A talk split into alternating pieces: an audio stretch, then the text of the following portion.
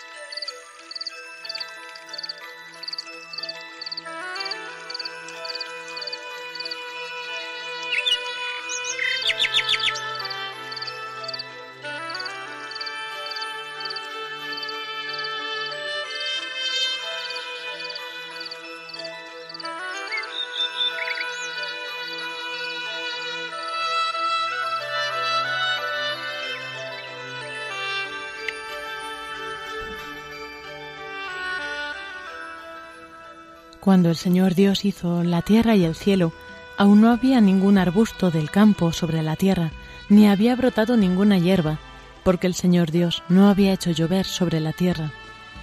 Tampoco había ningún hombre para cultivar el suelo, pero un manantial surgía de la tierra y regaba toda la superficie del suelo. Entonces el Señor Dios modeló al hombre con arcilla del suelo y sopló en su nariz un aliento de vida, Así el hombre se convirtió en un ser viviente. El Señor Dios plantó un jardín en Edén, al oriente, y puso allí al hombre que había formado. Y el Señor Dios hizo brotar del suelo toda clase de árboles que eran atrayentes para la vista y apetitosos para comer. Hizo brotar el árbol del conocimiento del bien y del mal. Entonces el Señor Dios modeló con arcilla del suelo a todos los animales de campo y a todos los pájaros del cielo, y los presentó al hombre para ver qué nombre les ponía, porque cada ser viviente debía tener el nombre que le pusiera el hombre. El hombre puso un nombre a todos los animales domésticos, a todas las aves del cielo y a todos los animales del campo, pero no encontró entre ellos la ayuda adecuada.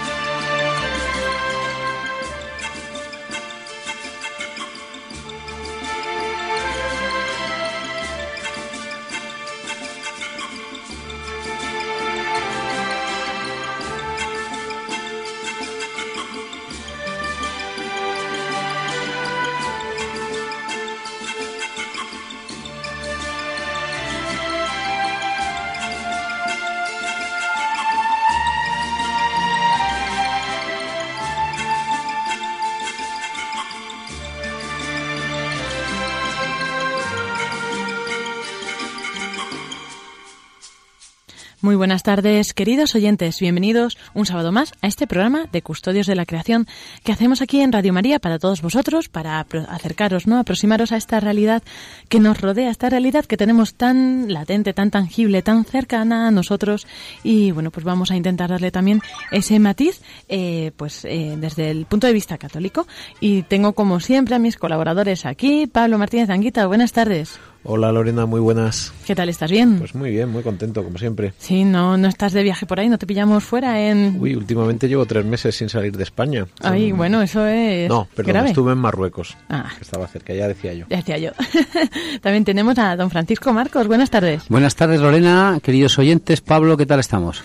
Paco es más ya más casero, ¿no? Ya no sale tanto. Bueno, va a Salamanca. Entonces eso sí también es casero. Bueno, Salamanca, Valladolid, Castilla, León. Cada una tierra tira para el suyo, ¿no? Eso está bien. Y bueno, pues hoy en el tema, o sea, hoy en el programa de hoy también tendremos luego la intervención de Iván Renilla, que nos ha dejado eh, pues su sección de las fundaciones de Santa Teresa. Y ahora después tendremos eh, pues las secciones habituales, ¿no? Tendremos pues la mesa redonda, esa sección en la que tratamos pues más temas de actualidad, temas ambientales y desde esa perspectiva católica que decíamos.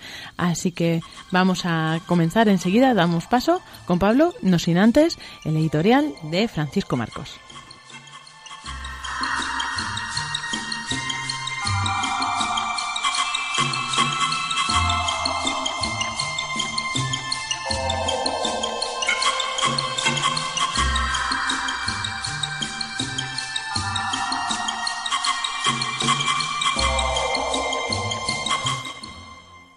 En mi pueblo tienen la costumbre de decir que febrerillo es loco. Con ello los agricultores siempre han dicho que febrerillo es un mes muy muy extraño, porque a finales de febrero al mediodía hace un calor que se está bien al sol. Incluso se puede uno sentar a, a tomar el sol tranquilamente después de comer. Sin embargo, los primeros días de febrero abundan por la noche los fríos y las heladas por la mañana.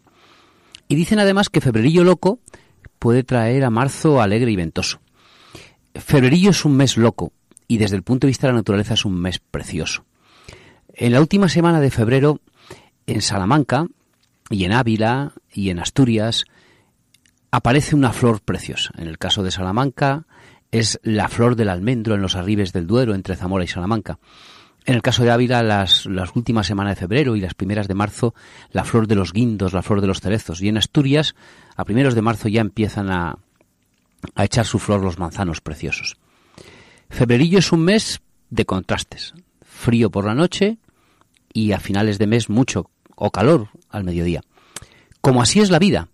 La vida en la naturaleza está llena de contrastes. Nosotros pensamos que el frío puede ser malo, pero no, no. El frío lo que hace es que esas yemas se endurezcan y luego permitan sacar unas flores y unas hojas preciosas. Y además a los hombres nos viene bien porque esos hielos pues matan a, muchos bichos que a lo mejor no, no, son buenos para los demás. O sea que la naturaleza está llena de fríos y calores, como es la vida y como es nuestra vida. Pues un día contentos, otro día tristes. Pero febrerillo loco es loco porque antecede a un mes precioso, antecede al mes de la primavera. Después del frío de invierno que puede estar en enero y en febrero, aparece el mes de marzo con la primavera preciosa. Así es nuestra vida. Eh, nunca nos dejemos llevar por los desánimos, por los fríos. Siempre vendrá la primavera, siempre vendrán días alegres. Bueno, pues queridos oyentes, que disfruten y si pueden, que se vayan al Valle del Jerte o que se vayan al sur de Zamora a ver la preciosa flor del almendo o la preciosa flor de los guindos de los cerezos del Jerte. Buen fin del mes de febrero.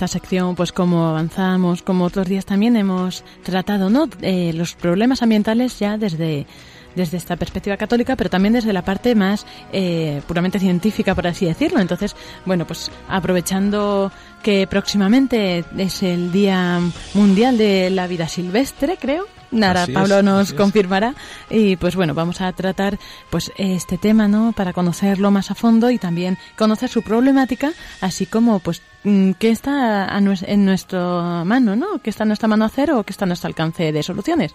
Cuéntanos, pues, Pablo. Bueno, se acercan los primeros días de marzo que para mí son muy, muy importantes. El, 3 de marzo es el, el Día Mundial de la, de la Vida Silvestre y el 4 de marzo hace 25 años que soy novio de mi mujer y, para mí van muy relacionados, ¿no? Porque verdaderamente desde que la conozco pues hemos salido un montón al campo, nos han interesado la naturaleza, ¿no? Entonces yo creo que, que ahí empezamos a ser novios el día de la fauna, ¿eh? Lo cual, ¿eh? ella es bióloga, yo ingeniero de montes, pues ahí estamos. y, hay mucho que celebrar ese fin de semana, ¿no? además de lo personal que ya me encargo yo. Tenemos mucho que celebrar porque eh, somos muchos viviendo en este planeta. Lorena, ¿tú sabes cuántas especies de animales hay en este planeta? Mm, varios millones. y más concretamente, ¿tú cuántos crees, Paco? Yo creo que hay entre un millón y cincuenta millones. Aproximadamente hay, dicen los científicos, entre dos que están datados y unos 80 que podrían existir. La ¿verdad? mucha diferencia, la verdad. Mucha diferencia. Quiere decir esto que nuestra gran parte de la vegetación, de la flora y de la fauna aún realmente no, no está conocida, ¿no? Yo recuerdo hace, tú me preguntas si viajaba, pues hace cinco meses estaba en el Chocó colombiano, en casa de un, de un amigo que vivía junto a la selva, y, y, salgo, oye, ¿qué planta? Esta es una monocotiledonia, qué cosa más original y más bonita, ¿qué es? Y me dice, todavía no lo sabemos. Ah, dice, no, no, no lo sabemos ni tú ni nadie, porque tengo estas tres plantas que acabo de recolectar aquí en la selva y las estoy estudiando, explorando, me he dado cuenta que tiene una corona en la base y tal, y que es una especie nueva, y estoy aquí explorándola porque probablemente pues de aquí a tres meses pues le podremos poner un nombre y, sea una especie nueva que descubrimos. Sí, yo, seguro que le pondría el nombre de Pablensis silvestrensis. Eh, en honor a nuestro amigo Pablo, claro. Pues este tenía varios, o sea, allí había en su jardín había plantas nuevas para, para ponerle los nombres sí, porque los nombres los nombres de las especies, sean animales o sean plantas, lo digo para aquellos que nos están escuchando y tengan una inquietud científica, los nombres de las especies tienen dos nombres. El primero se escribe en mayúsculas y el segundo es minúsculas. Género y especie. El primero es el género, como dice Pablo, y el segundo la especie. Por ejemplo, los pinos hay, en España hay seis pinos más el pino canario, ¿no? Está el Pinus silvestris, porque los nombres van en latín, o el Pinus alepensis género Pinus y especie en otro caso Silvestris y en otro caso Alepensis. Bueno, Pablo, ¿y, y, al final qué nombre le pusiste a la planta? No, no, pues como todavía no sabemos, no se le una cosa ponerle nombre a las cosas es muy bonito, ¿no? Decía el, el Saint-Exupéry en su novela del Principito de decía que el zorro dice, "Quiero que me domestiques, ¿eh? para que me pongas un nombre y me esperes y para que yo sea significativo para ti", ¿no? Uno de los problemas mm, a mi juicio del planeta y de la insolidaridad humana es que no, no sabemos de los demás. ¿Cuánta, ¿Cuánta gente hay? Hoy recibía un correo de un amigo que está en Sierra Leona y está ayudando a la gente con ébola y me iba contando persona por persona los nombres de estos niños cogieron el ébola, estos no, este se ha recuperado. Él los conoce. Yo, yo no conozco los nombres de esos chicos y entonces es como cuando no conoces el nombre de algo es como si no existiera, ¿no? Pero, pero los nombres tienen que responder a un significado. Y entonces, por lo menos con la vegetación, con las plantas, con los animales, podemos identificarlo, podemos decir esto parece que es algo nuevo, ¿no? Pero para que le pongamos un nombre científico, pues necesitamos asegurarnos de que es algo diferente, así que Sí, aquí en España hay un nombre precioso, mm, ya que estamos hablando de la vida silvestre y va, Pablo va a hablar seguro un poquito de la biodiversidad. Pues eh, España tiene una mariposa que es preciosa, que es la Garaelsia isabele que fue descubierta, como es lógico, por un entomólogo español. Los entomólogos son los que estudian, dentro de la, gran mundo que es la zoología, estudian eh, los insectos, ¿no? Pues un entomólogo español le puso Graelsia Isabele en honor a, la reina Isabel. Él se llamaba Grael. Entonces Grael encontró una, una mariposa, él la encontró en Peguerinos, en, los montes de pino silvestre de Pequerinos, en Ávila, pero la tenemos, por ejemplo, en todos los pinales de pino silvestre de, de Burgos, de Soria y de Madrid también la tenemos es difícil de ver porque es nocturna. a mí, la de hecho, es una polilla nocturna gigante. Es una polilla nocturna gigante que es preciosa. Ustedes, si quieren tener en internet, la Graelsia isabele. Es, eh, todos los entomólogos del mundo mm, desean tener en su colección la Graelsia isabele porque es preciosa, ¿no? Y bueno, pues es, es una biodiversidad, ¿no? La biodiversidad es preciosa. Decía Aristóteles, hablando de la biodiversidad, quizá ah, sin mencionarla, pero hablaba de la maravilla que es contemplar, por ejemplo, un insecto que nos puede parecer feo, contemplar la, los ojos de un insecto con un microscopio, pues es una maravilla, ¿no? Y no les digo ya contemplar una galaxia de Isabelle, aunque esté en, una colección. Que además, si contemplas un insecto y él te contempla a ti, te sentirás muy observado, porque los hay que tienen miles de ojos, ¿no? Efectivamente, o sea, los insectos son una de las maravillas de la, de la creación, ¿no? Las mariposas son los que conocemos, pero el brillar, por ejemplo, de un ciervo volador, que es un insecto, no un ciervo que vuele, no un ciervo con alas, pues es precioso, ¿no? Es, es una maravilla. Entonces, si hay tantas especies, claro, nosotros los seres humanos tenemos un nombre concreto, Paco. ¿Quiénes somos? Sí, bueno, eh, eh, no nos podríamos extender mucho tiempo, pero eh, somos Homo sapiens, ¿no? Aunque sobre el tema del, del Homo sapiens eh, ¿Quién es el antecesor? Hay una discusión que lo vamos a dejar para otro día. Pablo, el otro día hay un artículo muy bueno, una revista científica, que no se aclaran todavía los paleontólogos realmente cuál es la especie predecesora al Homo sapiens. Hay tres teorías muy raras, porque incluso hay una teoría que dice que el hombre, el Homo sapiens, que no nació realmente, que el primer Homo sapiens no estuvo en África, sino que hay una teoría que el primer Homo sapiens estuvo en Eurasia. Claro, Eurasia es muy grande, Europa ya se imagínate, o sea que para equivocarse es difícil. Bueno, bueno, entonces desde esta perspectiva biológica, realmente hay 80 millones de especies y nosotros somos una de esas 80 millones de especies, lo cual a mí me parece muy bonito por dos razones. La, primera es que yo pienso, por ejemplo, en, pues en Galileo, en cuando de repente, y especialmente, ¿cómo se llama? Copérnico, ¿no? Cuando Copérnico se hace consciente de que la Tierra no es el centro del hombre, sino que gira alrededor del Sol, y levanta como una gran discusión científica que además incluso tiene hasta matices religiosos, etcétera, ¿no? Aunque de eso podríamos hablar. A Galileo no le juzgaron por científico, sino por otras cosas religiosas, pero no, no viene al caso. Es, es, un, es un descubrimiento maravilloso, el cual efectivamente Galileo tiene esa certeza científica de verlo. Y, y hay personas que sienten como si se devaluara la Tierra, y dice, ah, que ya no somos el centro, ¿no? Pero a mí me parece precioso no ser el centro en este sentido, porque entonces te das cuenta de que la Tierra es un milagro. Es decir, está a la distancia adecuada del Sol. Está en lo que se llama la zona de, habitabilidad, donde, donde el agua es, es líquida. Tiene un núcleo magmático con, con, reacciones nucleares que han permitido la tectónica de placas, que es lo que parece ser que permitió el ambiente de sulfuros y que, que ha permitido la vida, ¿no? Y entonces te das cuenta que estar en la periferia, como diría el Papa Francisco, es un milagro. Es un milagro y es un don. Y nosotros estamos en la periferia del Sol. La Tierra está en la, es un milagro en la periferia del Sol. Y a mí me parece que el ser humano es un milagro en la periferia de la vida. Es decir, entre 80 millones de especies solo somos una. Y a mí eso me da una gran humildad y un gran sentimiento de solidaridad y empatía con el resto de las criaturas pero al mismo tiempo, digo, soy la criatura que es capaz de bendecir a Dios, de dar gracias, de ser consciente de esta belleza, y por lo tanto me siento responsable de mi especie y de las demás, desde esa periferia, desde esa, desde esa contingencia, pues podríamos no estar aquí. Ha habido extinciones masivas. Si no se hubieran extinguido los dinosaurios, los mamíferos que eran pequeñitos y vivían escondidos en la tierra porque se los comía un dinosaurio, eso sí, de esconderse tanto desarrollaron mucha inteligencia, no hubieran sobrevivido, ¿no?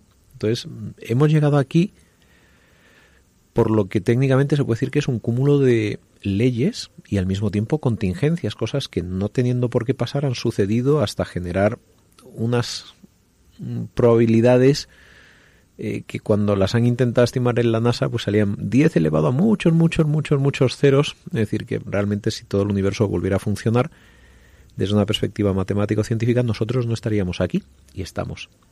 Y para mí eso es precioso porque vivimos en la, en, en la periferia. Somos una especie que ha evolucionado probablemente de, pues del Homo neandertal, de todas estas teorías, no sabemos cómo y al mismo tiempo compartimos el origen porque eh, tú sabes Lorena por qué podemos decir que todos los seres vivos tenemos el mismo origen ¿Mm? genéticamente ¿por qué? Está difícil. sí. ¿Eh? Porque todos tenemos el mismo lenguaje de ADN. ¿Mm? El código genético está escrito con cuatro bases: citosina, guanina, adenina, adenina y uracilo. Y la timina, timina, eso es cuando pasas al pues, Ustedes imagínense, si yo hablo, por ejemplo, de un caballo y digo que en francés se dice cheval y en España caballo, nos, nos suena similar, ¿verdad? ¿Eso por qué? Pues porque había un latín común, ¿verdad? Pues toda la vida en este planeta está escrita con palabras derivadas del latín, es decir, con palabras y vocablos derivados de antecesores comunes, es decir, compartimos una hermandad genética con todas las criaturas, con esos 2 a 80 millones que no conocemos.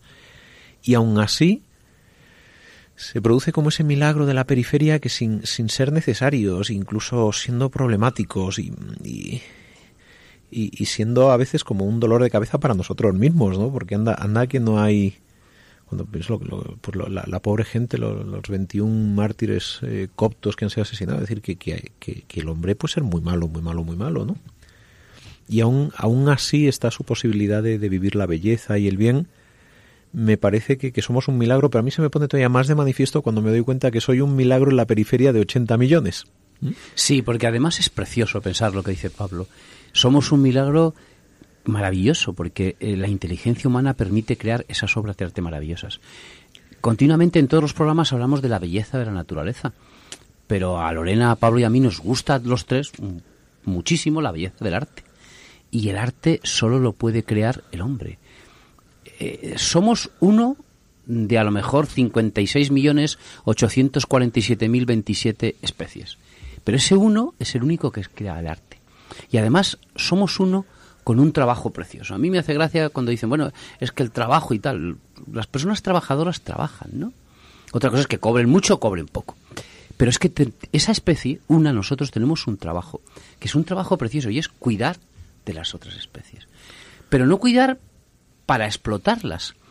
El Papa Francisco continuamente, también lo decía Juan Pablo II, y Benedicto XVI, pero el Papa Francisco con la naturaleza tiene dos frases. Una la que da el título al programa, Custodios de la Creación, y la otra está continuamente diciendo que tenemos que hacer de la naturaleza un jardín. Ante la naturaleza podemos hacer que sea asquerosa, fea, sucia, como dice Pablo, el hombre puede matar a otros hombres, como ha ocurrido con esos hermanos cristianos coptos, ¿no? Pero también podemos hacer de la naturaleza un jardín. Eh, yo en el editorial, para ser breve, había escrito otra frase que no la, no la he guardado, la he guardado para ahora, y es que a mí me encanta, por ejemplo, las monjas de clausura. Eh, yo tengo la suerte de que, como soy ingeniero de montes, he podido entrar dentro de un convento de monjas de clausura. No he visto jardín más bonito en mi vida. Párate ahí un momento, que yo soy ingeniero de montes y a mí no me han invitado a una clausura en la ah, vida. Explícame la bula. Porque... ¿Tienes, que tener, tienes que tener buenas amigas en las monjas de clausura. Eh, Entonces no hay que ser ingeniero de montes. a, mí, con la carrera no me dieron un pase. Fue sencillamente pues porque tenían un árbol que tenía una pequeña enfermedad y pidieron permiso al obispo para que un varón, en este caso ingeniero de montes, fuera a ver aquello. Pues yo no he visto un jardín más precioso en mi vida, ¿no? Es con qué cariño las monjas de clausura cuidan su pequeño jardín, ¿no? Bueno. en este caso no es tan pequeño porque tiene una pequeña huerta también, ¿no? Y es precioso, precioso. Pues hablando... Ella sí que vive en lo que dice el Papa Francisco de hacer de la naturaleza un jardín. Pero este jardín, ¿de dónde vienen las plantas que tenemos en una huerta? ¿Y por qué hay tomates y por qué hay pepinos?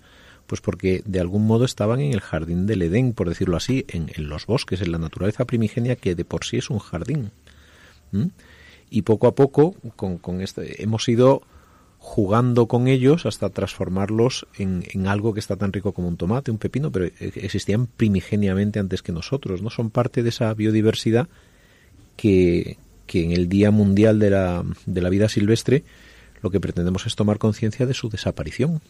Sí, lo importante de la biodiversidad, como ustedes muchos saben, perdón, como muchos de ustedes saben, y que se ven en las películas es que hay muchas especies, como bien nos ha contado Pablo, que no conocemos todavía. Y esas especies nos pueden valer para curar el cáncer, por ejemplo. A lo mejor hay alguna especie que desconocemos que tiene una sustancia química que cura el cáncer. Por eso la importancia, como ha dicho Pablo, de conocer nuevas especies, de poner nuevas especies, porque al poner una nueva especie, como decía San Pegui y ha comentado Pablo, la amamos, es una forma de mostrarle nuestro amor. Y alguno se podría preguntar, bueno, ¿y cómo es posible que eh, yo dije que había entre 2 y 50. Pablo, que es más listo que yo, dice, hay entre 2 y 80. Y es que es verdad. ¿Cómo es posible que no sepamos el número de especies que hay? Pues miren, porque hay grandes partes de la Amazonía que no conocemos nada. En la selva colombiana. y siguen apareciendo especies en España, ¿eh? Y, en España las tenemos. Y también, y este es el lado triste, también desaparecen especies. Hay tres eh, animales muy bonitos que han desaparecido de España en los son, últimos años. Pues el, primero quizá más llamativo recientemente es el bucardo, la cabra pirenaica, pirenaica real, el, porque tenemos la, cabra pirenaica es la cabra montés en general, pero la pirenaica pirenaica era la subespecie del bucardo y el último murió hace cuatro años y hemos perdido la cabra montés autóctona de nuestros Pirineos para siempre, desgraciadamente. Otra especie que hemos perdido en España es la foca, la foca monje. Aunque a muchos de nuestros oyentes nos suene extraño, España era un país cuyas costas estaban pobladas de focas. ¿eh? Hoy en día pues están pobladas de turistas y de nosotros mismos que vamos a las playas, pero antaño nuestras playas tenían, nuestras playas y sobre todo zonas con cuevas, roquedos, vivían muchas focas, especialmente han vivido en el litoral, pues en, las últimas en la península vivieron en el Cabo de Gata, hasta, pues hay, hay, gente que las recuerda, también en la isla de Cabrera, que es parque nacional, pero ya se hizo cuando había desaparecido, y la, y la última foca monje que se llamaba Peluso vivía en las islas Chafarinas frente a la costa de Marruecos y también pues parece ser que, le, que pues alguien aburrido le pegó un tiro y, desapareció para siempre nuestra foca de España. Y bueno, hay que decir que, eh, que, gracias a Dios hay dos reductos todavía que quedan de foca monje aislados en el Mediterráneo. En algunas islas griegas muy vírgenes se mantiene un reducto de, focas monje y otro en algunos roquedos en la costa de Mauritania, en África pero son poblaciones aisladas. Para que nos hagamos una idea, era una foca que poblaba desde Mauritania a Grecia. Y ya no quedan solo en, esos dos puntitos, ¿no? Que es una, es una pena con lo simpática que es una foca, lo bonita, ¿no? Y luego otro, otra ave, por ejemplo, que ha desaparecido, que está solo también existía en, en España, era el ostrero negro canario. Pero también pues con la, con el desarrollo y la pues la construcción, etcétera, el ostrero que se, se alimentaba de ostras, pues parece que no, no le ha quedado mucha comida y es una especie extinta, ¿no? Entonces, en este día, pues celebramos lo que nos queda por descubrir, la, alegría de compartir ese planeta. Pues yo creo que un, ser humano se entiende a sí mismo. Esto es igual. Uno, por ejemplo, se entiende, se entiende bien a sí mismo en familia. Cuando tú tienes un padre y una madre, entonces, como entiendes mejor lo que es ser hijo, y si además tienes la suerte de, de vivir en una familia numerosa, pues también desde pequeño tienes esa opción de, comprender lo que es la hermandad cuando vives con hermanos, ¿no? Y yo creo que de algún modo apreciar la biodiversidad, apreciar la, riqueza de este mundo, en el fondo es, eh, es ganar una conciencia sobre el don de nuestra propia existencia y nuestra responsabilidad. Por eso yo creo que, los, los, cristianos tenemos que celebrar los primeros de todos los, pues los días de la fauna silvestre, de la biodiversidad, como un momento de, de dar gracias, de ser consciente, de, de tener deseo e interés de, de descubrir las cosas. El otro día había un programa precioso en la televisión del cortejo de los pingüinos. Oye, qué cosa más bonita. ¿Cómo, cómo se cómo se transmiten cariño los pingüinos, ¿eh? con unos movimientos, unas contorsiones de cuello, ¿no? Es verdaderamente cada especie tiene como un don para para transmitir yo, su lo que interés quería, por, lo que por- quería por señalarles, porque es importante, es que mm, yo recuerdo que de pequeño siempre me han llamado mucho la atención, yo además viví en un pueblo de pequeño, eh, los animales, ¿no? Y luego a medida que fui siendo más viejo y más mayor, cada vez me gustan más las plantas, curiosamente, ¿no? Me siguen gustando muchísimo los animales, pero cada vez me gustan más las plantas, ¿no? Y es que el día 3 de marzo, que es por el que el programa le hacemos hoy en, en honor a la vida silvestre y a la biodiversidad, es decir, para que haya animales tiene que haber plantas. Y lo que quería comentarles, aunque ya lo hemos comentado por encima algún día, es la importancia que tienen las cadenas ecológicas. Es decir, en ecología, en la naturaleza, todo va muy concatenado. Eh, cuentan un ejemplo eh, que se cuenta en ecología de que había un alcalde de un pueblo de Extremadura que eh, este hombre pues mm, había hecho una gran propaganda y la gente iba a ese pueblo a ver las cigüeñas porque había muchas cigüeñas. Pero entonces este alcalde, con su buena intención, sin mala intención, empezó a llenar todo de DDT y mató prácticamente a todos los mosquitos, porque la gente se quejaba de que había mosquitos. Entonces llegó un momento en que no había ningún mosquito, ningún mosquito, llegó al extremo de que no mató a todos los mosquitos y las cigüeñas se fueron de allí porque no tenían mosquitos que comer. ¿no? Esto es una cosa figurada, no ha pasado nunca en ningún pueblo de Extremadura. Pero esto lo cuentan los ecólogos o lo contamos los, los que nos gusta la ecología para decir que todo está concatenado. Es decir, que bueno, el mosquito es, es desagradable, pero gracias a que hay mosquitos puede haber a lo mejor ranas y sapos que se comen a los mosquitos y cigüeñas que se comen a las ranas y a los sapos. Es decir, que si acabamos con todos los mosquitos, a lo mejor acabamos con todas las ranas y con todos los sapos y con todas las cigüeñas. Tenemos que ser muy respetuosos con todo lo que nos rodea. No solo con lo que aparentemente es bello, todos los animales bellos, y con las flores que son bellas, ¿no? Hay una curiosidad preciosa, ¿no? las rosas, eh, en origen, solo tienen cinco pétalos. Ha sido el trabajo de cientos de generaciones de amantes de las, de las flores, de jardineros, desde jardineros antiguos, sumerios y antiguos, que consiguieron que las cinco pétalos de las, de las, de las rosas, que son cinco solo, pues consiguieron que los estambres que están dentro se fueran transformando poco a poco. Y las rosas, que parece que tienen muchas hojas en sus colorines, en sus flores, no son, no son flores, sino son estambres transformados en flores, ¿no? A base del trabajo de cientos y cientos de generaciones, casi podríamos decir de miles de generaciones.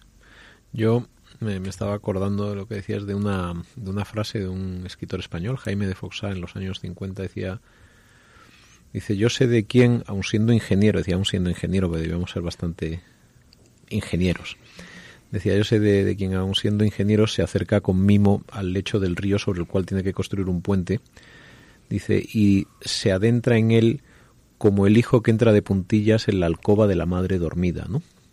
Y a mí esto me parece muy bonito, ¿no? Yo creo que uno tiene que entrar con esa reverencia al mundo natural, primero por lo que hay delante, pero como la madre dormida. Pero para mí la madre tiene como dos significados, la, la, madre naturaleza, pero también la madre de la madre. Es decir, el, origen de, de, toda esa naturaleza es, una creación preciosa, es, es, a mi juicio toda esa belleza es signo de amor. Entonces yo creo que ese tiento con el cual entramos a la naturaleza, con el cual nos fijamos en, las especies, con la cual nos admiramos de los cortejos amorosos de las especies.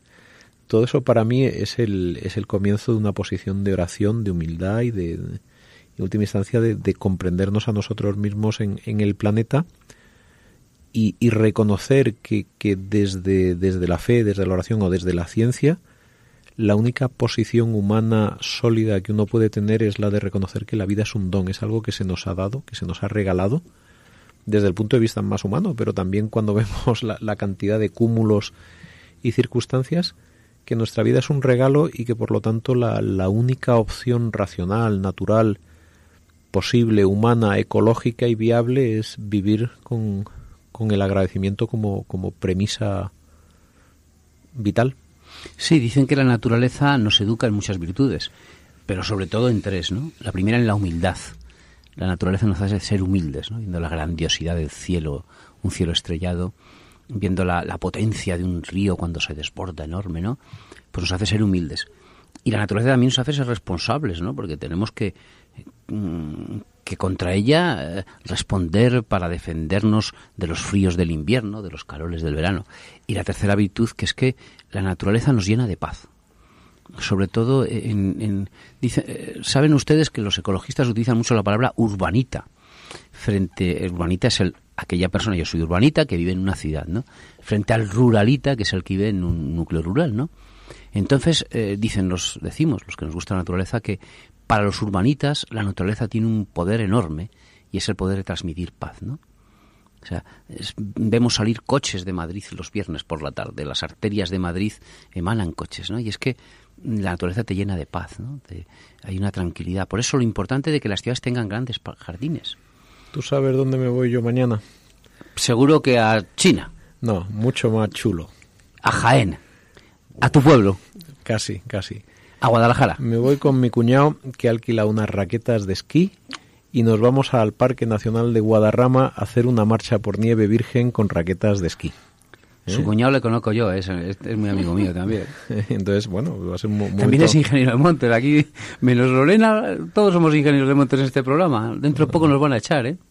Pues nada, yo ahora tenemos que disfrutar que todavía A su cuñado le tenemos que traer un día. Lo que pasa es que es, es un hombre, es ingeniero montes y los sábados está con la familia.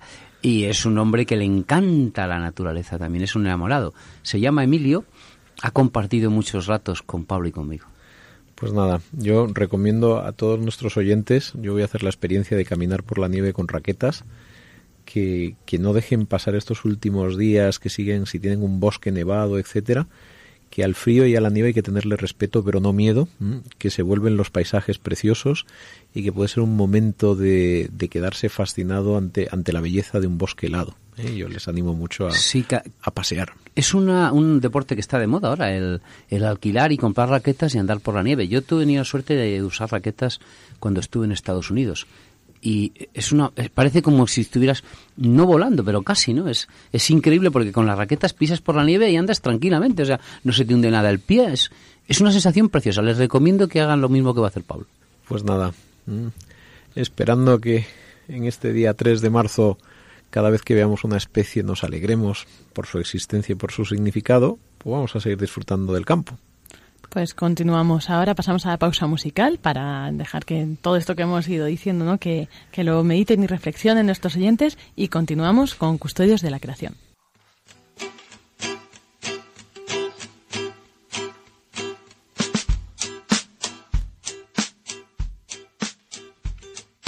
Man gave names to all the animals in the beginning, in the beginning. Man gave names to all the animals in the beginning, a long time ago. He saw an animal that liked to growl, big furry paws, and he liked to howl. Great big furry back and furry hair. Uh, I think I'll call it a bear. Man gave names to all the animals in the beginning. In the beginning. Man gave names to all the animals in the beginning. A long time ago. He saw an animal up on the hill chewing up so much grass until she was filled. He saw milk coming out, but he didn't know how. He said, I, I think I'll call it a cow. Man gave names to all the animals in the beginning. In the beginning. Man gave names to all the animals in the beginning. A long time ago. He saw an animal that liked to snort. Horns on his head and they weren't too short. And it looked like there was nothing that he couldn't pull. He said, I, I think I'll call it a bull. Man gave names to all the animals in the beginning. In the beginning. Man gave names to all the animals in the beginning, a long time ago. He saw an animal leaving a muddy trail, a real dirty face and a curly tail. He wasn't too small, he wasn't too big. He said, I, I think I'll call it a pig. Man gave names to all the animals in the beginning. In the beginning. Man gave names to all the animals in the beginning. A long time ago. Next animal that he did meet had wool on his back and hooves on his feet. Eating grass on a mountainside so steep. He said, yeah, I'm gonna call that one a sheep. Man gave names to all the animals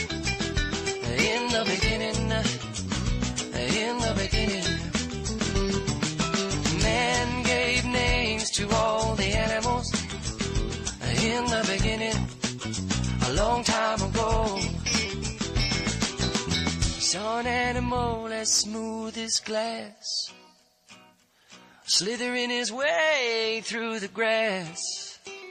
He saw him disappear by a tree near a lake.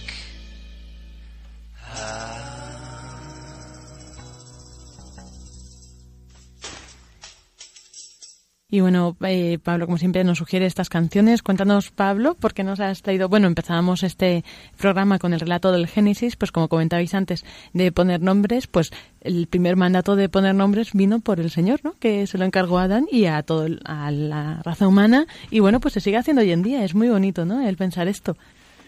Yo creo que de esto nos habla precisamente de, de, la, de la relación, que, que, el hombre se sorprendió ante, ante la existencia de, de otras criaturas diferentes y cuando tú te sorprendes ante otra criatura diferente también te preguntas por ti mismo, ¿no? Y empezó una, una relación que en el fondo la canción es muy simpática porque el hombre dice, dice vi, vi un animal que tenía muy grande, con unas fauces, con mucho pelo, y dice, lo voy a llamar oso. y así pues va, va entablando una, una relación y, y entonces pues la, la, fauna se va volviendo parte de, de nuestra cultura y, y, de nuestra vida. Pues muchas gracias.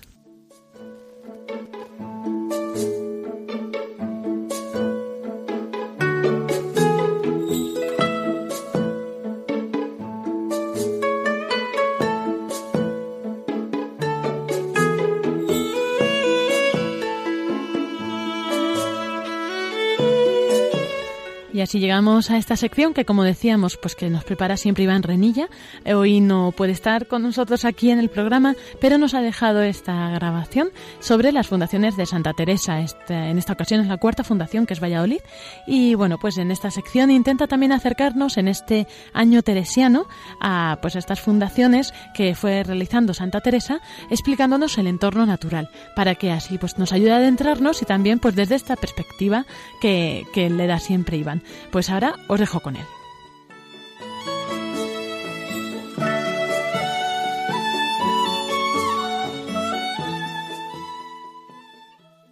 Buenas tardes, queridos oyentes de Radio María.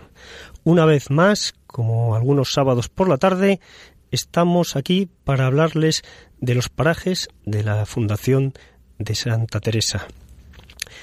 Hoy nos corresponde hablarles de eh, la cuarta fundación que se produjo en Valladolid.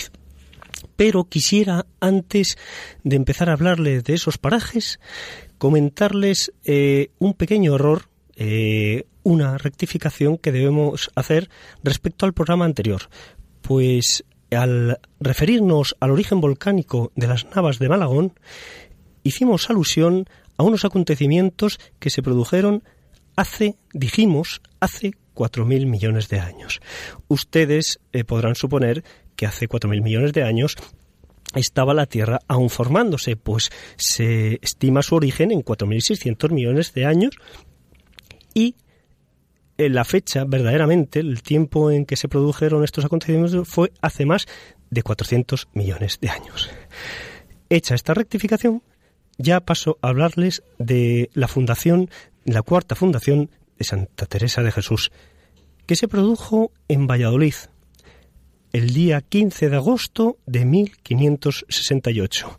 Fundó concretamente el monasterio de la Concepción de Nuestra Señora del Carmen. Para que se hagan una idea, ella llegó el día 10 de agosto a Valladolid y el 15 culminó su fundación. Valladolid es una ciudad que ha sido de, testigo de acontecimientos históricos, como puede ser la boda de los reyes católicos, la muerte de Cristóbal Colón y el alumbramiento, el nacimiento de los reyes Felipe II y Felipe III. El emplazamiento original que se produjo en el actual barrio de eh, 4 de marzo de la ciudad de Valladolid tuvo que ser trasladado el 3 de febrero de 1569 a otro emplazamiento en mejores condiciones de salubridad. Hoy, mm, ya entrando en los ecosistemas, o mejor dicho, en los parajes eh, próximos a Valladolid, les hablaré de un paraje naturalizado. Y se preguntaron ustedes por qué un paraje naturalizado. Bueno, pues eh, Valladolid mm, es una provincia que tiene un único paraje natural que es reserva natural, que son las, las riberas de Castro Nuño, Vega del Duero, de la que nos ocupamos ya en el anterior programa, en el anterior programa que se produjo eh, en Medina del Campo, próxima a Medina del Campo, cuando hablamos de la segunda fundación. entonces les hablo de parajes naturalizados y estos parajes naturalizados pues eh, son como, para que se hagan una idea ustedes, como las dehesas de Encina, Alcornoque o Fresno. Cada vez es más frecuente atribuirles un valor medioambiental y ecológico a lugares intervenidos y transformados por la mano del hombre. Nuevos ecosistemas donde algunas especies prosperan y se desarrollan con éxito. Estos ecosistemas creados artificialmente por el hombre parecen como si fueran los hijos, con minusvalía, de aquellos ecosistemas sanos y naturales creados por Dios. Pero, como a un hijo que tuviera o padeciera síndrome de Down, no por ello hemos de querernos, quererlos menos. Concretamente, hoy les hablaré de el canal de Castilla y les contaré unas eh, curiosidades como la que ahora mismo, pues por ejemplo, les voy a referir.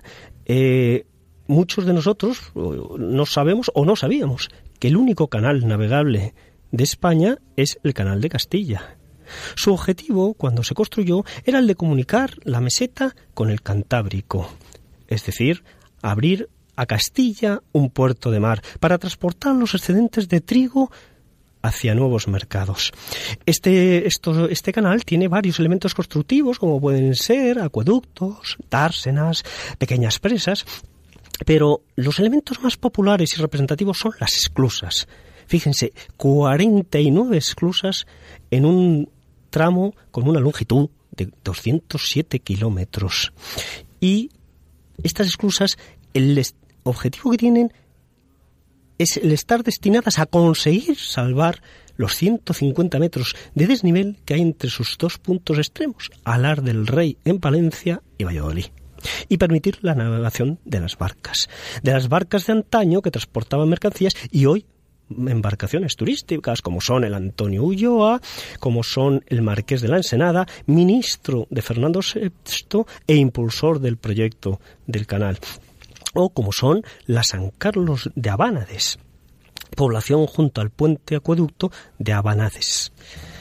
Eh, cuando uno, yo les propongo, pues que recorran estos canales de Castilla, este canal de Castilla de varias a través de varios medios. Uno de ellos sería en embarcación, donde los pasajeros es como si nos convirtiéramos en prisioneros del silencio y la belleza del entorno, a los que se condena a disfrutar sin descanso de tanta paz y tanta belleza entre sauces y álamos que forman un pasillo verde espléndido y hermosísimo.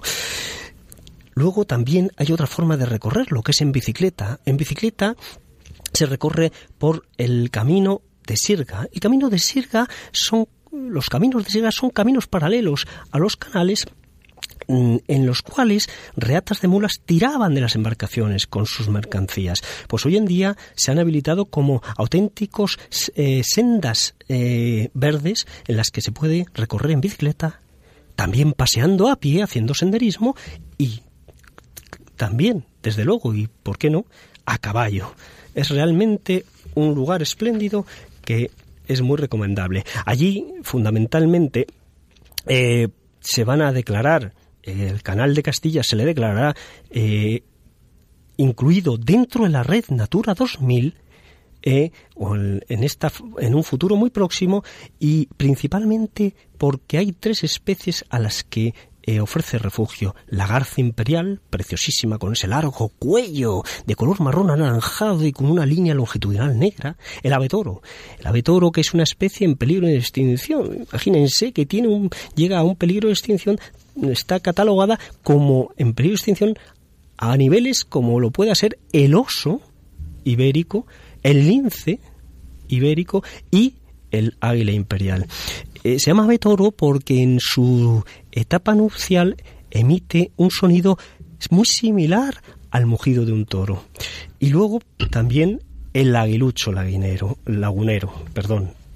la vegetación, pues hay vegetación mm, propia de zonas lagunares, como son eh, los espadañales y los juncales, y carrizales también, eh, de los que se puede disfrutar amén de los sauces, dos especies de sauces el majuelo, la rosa silvestre y prunus como puede ser el endrino. Espero que les haya gustado este pequeño espacio y me despido de ustedes hasta dentro de dos sábados, deseándoles un feliz sábado y que Dios les bendiga.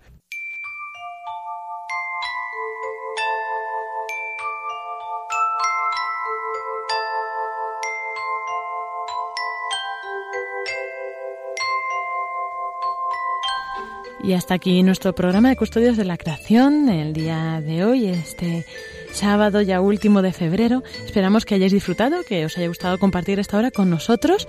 Agradecer a Pablo Martínez de Anguita y a Francisco Marcos que hayan estado aquí conmigo hoy y con todos vosotros.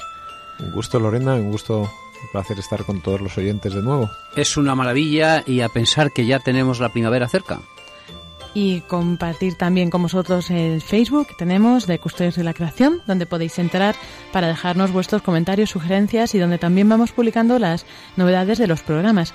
También deciros que estaremos con vosotros no en 15 días, como suele ocurrir, sino en un mes, el día 28 de marzo. Esto es debido pues a la programación especial de Cuaresma, pues eh, este sábado nos toca descansar. Esperamos que hayan disfrutado, como decíamos, y nos despedimos, como siempre, con la oración de San Francisco un de Un saludo especial para nuestros amigos los marineros que nos han mandado algún correo electrónico, nos escuchan desde ahí, casi desde África. Entonces, para todos los marineros que estáis ahora disfrutando a lo mejor de, un buen tiempo, aquí en el Madrid hace un poco frío, pues un saludo para todos vosotros. Si vais por África, a ver, a ver si veis una, una foca monje por allí, que todavía queda alguna. Pues muchas gracias y pasamos a la oración.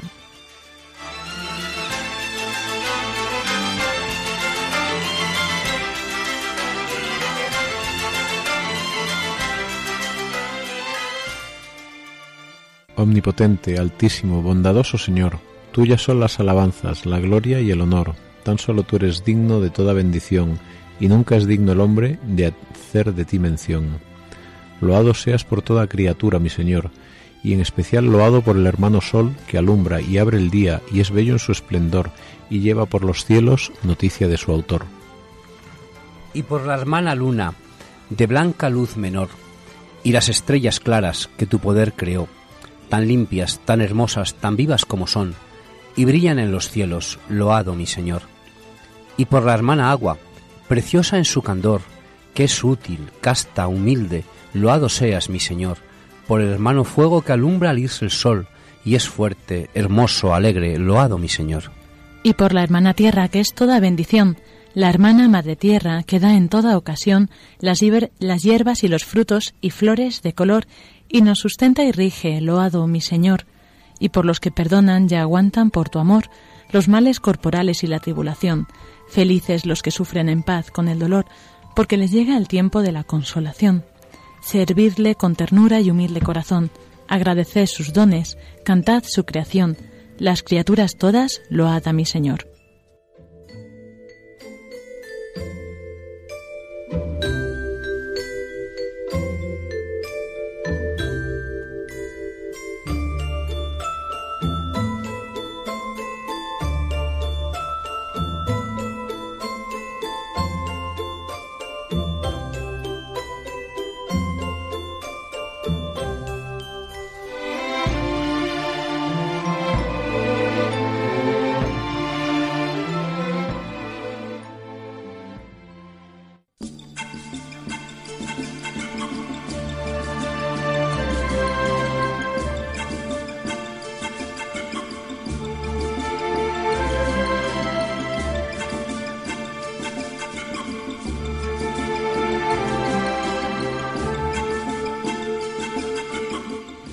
Les hemos ofrecido Custodios de la Creación, un programa enmarcado dentro de la sección El hombre en la Tierra y dirigido por Pablo Martínez de Anguita y Lorena del Rey.